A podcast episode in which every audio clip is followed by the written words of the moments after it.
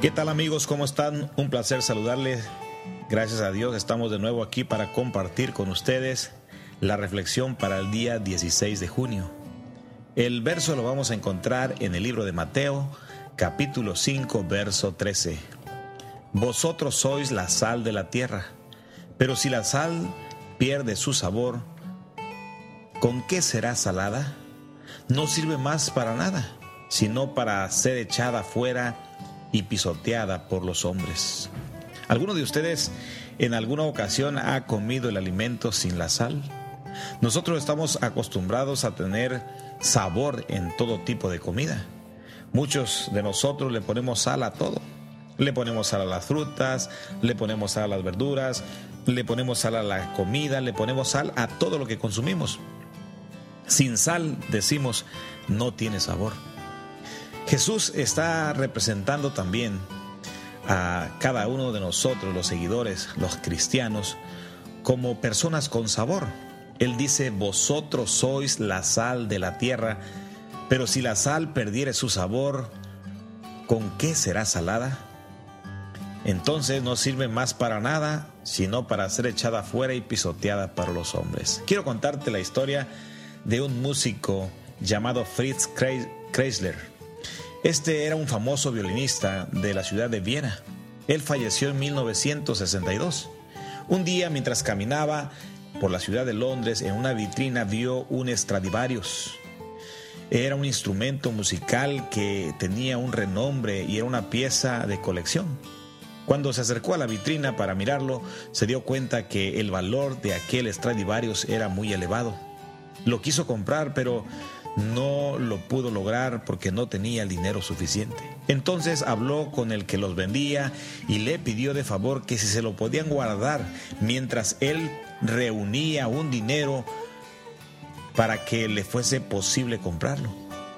Al cabo de algunos días, él regresó a ese mismo lugar donde vendían aquel Stradivarius, pero le dijeron que el instrumento había sido adquirido por un coleccionista, un hombre de mucho dinero y se lo había llevado para ponerlo en su colección. Chrysler se enteró y se puso muy triste de que no lo había podido adquirir. Él había conseguido a, otra, a otro amigo a un hombre de mucho dinero para que le financiara aquel instrumento, porque era algo que él deseaba tener. Como no lo pudo comprar, entonces fue a ver al coleccionista con aquel hombre amigo de él que tenía mucho dinero y le ofreció una, una compra. Le solicitó primeramente una entrevista y le ofreció comprarle al precio que quisiera aquel violín. Pero el hombre, ¿cómo le iba a vender el violín? Aquel Stradivarius para él era una joya muy valiosa. Era algo de colección, dentro de su colección era la pieza de más valor.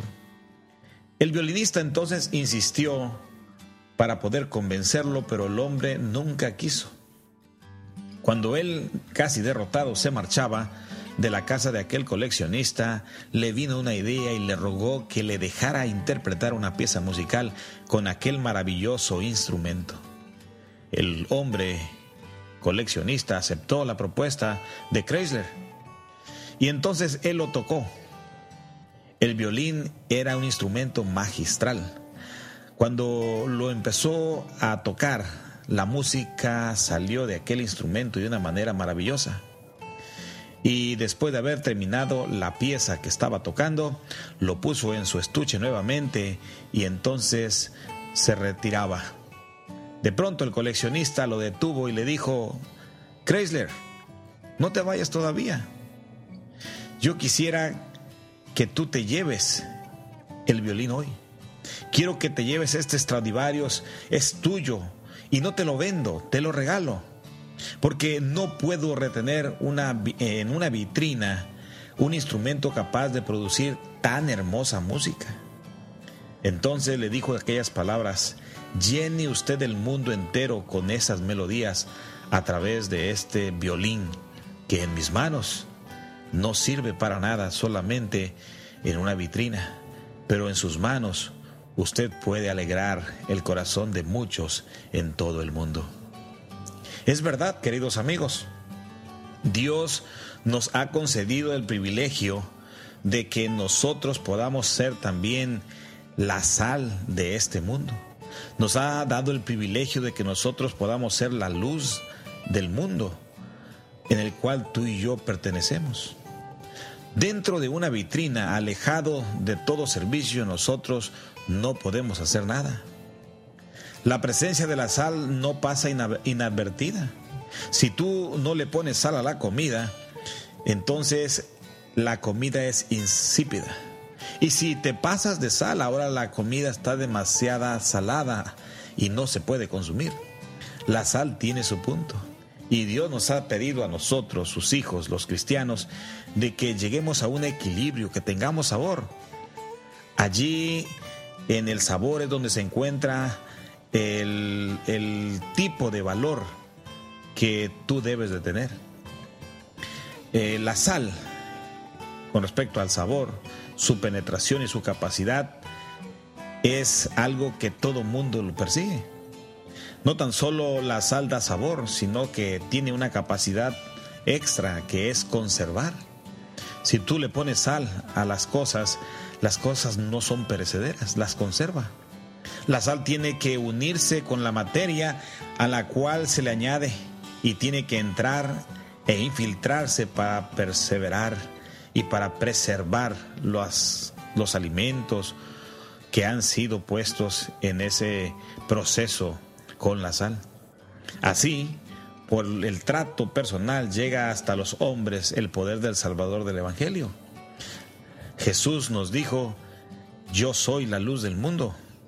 Jesús también es la sal de esta tierra y cuando nosotros nos acercamos a Él y nos convertimos en cristianos, llegando a ser nuevas criaturas en Cristo Jesús, ahora pasamos a ser también sal de esta tierra. Jesús dijo, vosotros todos sois la sal de esta tierra.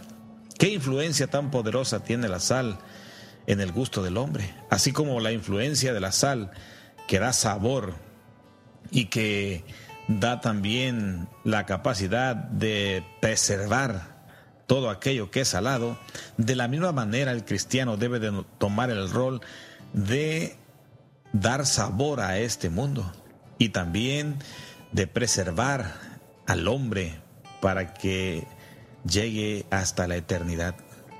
Jesús advirtió que la sal puede perder su sabor. Esto es algo que nosotros sabemos. Si la sal la dejamos destapada en algún lugar, la humedad viene y está a la intemperie, la sal pierde su sabor.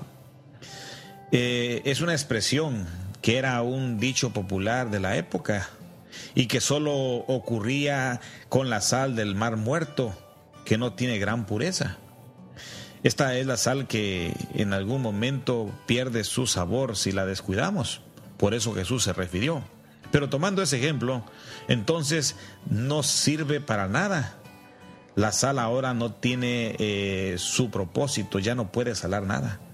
Quiere decir entonces que si nosotros representamos a esa sal, si llegamos a perder nuestro valor de darle el sabor a este mundo, también nosotros no serviremos para nada. Hay una parábola que Jesús contó, que lo que no sirve para nada tiene que ser, echado afuera.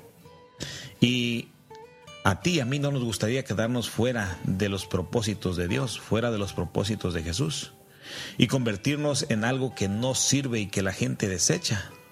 Cuando Dios desecha lo que no sirve, esto quiere decir que estás quedando fuera de la promesa de la salvación. El Señor no nos ha llamado para pasar inadvertidamente por este mundo, amigo. Al contrario, quiere que seamos agentes de cambio. Él quiere que seamos canales de su amor para transformar vidas y para proclamar al mundo que hay un Dios maravilloso que quiere que tú y yo seamos mejores. Mi querido amigo y mi querido hermano, Dios te ha llamado para ser diferente. Dios te ha dado el poder del Espíritu Santo para que des sabor, para que tu presencia se manifieste y se vea que estás haciendo lo mejor. Si todavía no lo haces, pídele al Señor fuerzas, pídele poder que Él te lo dará. Ponte en sus manos y harás cosas que nunca antes habías hecho. Vosotros sois la sal de la tierra. Que Dios te bendiga. Me despido por hoy, pero nos escucharemos mañana. El pastor Obed Rosete.